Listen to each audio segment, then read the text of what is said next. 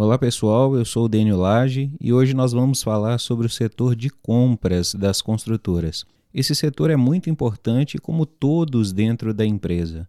Porém, alguns fatores podem sim ter relevância e impacto forte na produtividade e lucratividade na organização. Por exemplo, um setor de compra não pode simplesmente comprar, embora essa seja a sua função.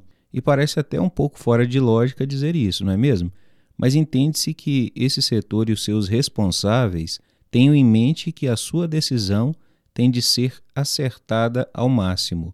O comprador ele tem que ter fornecedores que lhe atendam de acordo com a expectativa do cliente e não as deles próprio.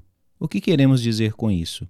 Que a qualidade dos insumos e matéria-prima tem que atender ao padrão de qualidade do público-alvo da empresa pois de nada adianta comprar o mais barato, a matéria-prima mais barata, e no final o produto ficar parado no estoque por falta de qualidade ou vender pouco, aquele produto que se arrasta no setor de vendas.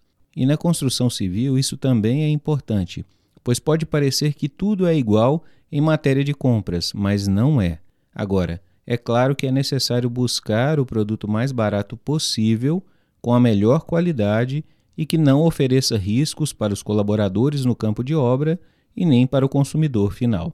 Outra coisa é não ficar preso em alguns fornecedores apenas pelo fato de já ter um bom relacionamento pessoal com eles, mas continuar essa relação de cliente-fornecedor amistosa, mas que gerem resultados. Tenha mais opções de fornecedores, pois em caso de atrasos ou falta de matéria-prima por parte de algum deles, seu trabalho não colocará em risco a cadeia produtiva.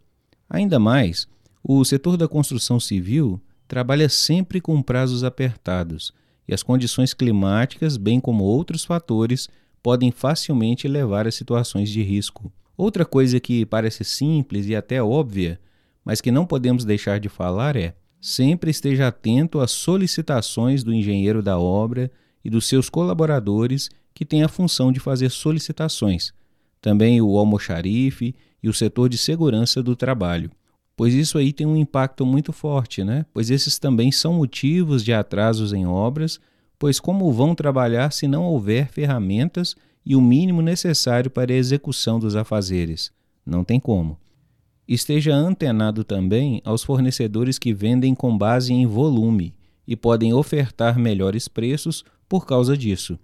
É claro que não vamos comprar em grande quantidade apenas pelo preço, mas se é um produto que tem prazo de validade longo e existe um lugar para acondicioná-los de forma segura e de fato terão utilidades no futuro, esses produtos realmente são bons. Pense nisso, pois pode ser uma boa oportunidade de economizar, principalmente se forem matérias-primas onde os valores mudam com certa frequência de modo que pode ser uma boa jogada fazer isso.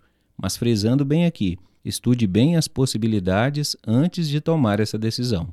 E por falar em estudar, busque sempre orientações sobre a sua função, que é de comprador, e o mais importante para qualquer profissão, comunique-se bem com todos em sua empresa, pois a comunicação é a chave para os melhores acertos e sucesso.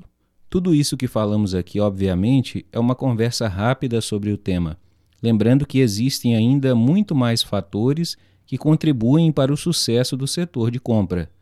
Mas se, de alguma forma, isso somou no seu conhecimento, o conhecimento que você já tem, já ganhamos o nosso dia. Muito obrigado pela sua atenção e até o próximo episódio.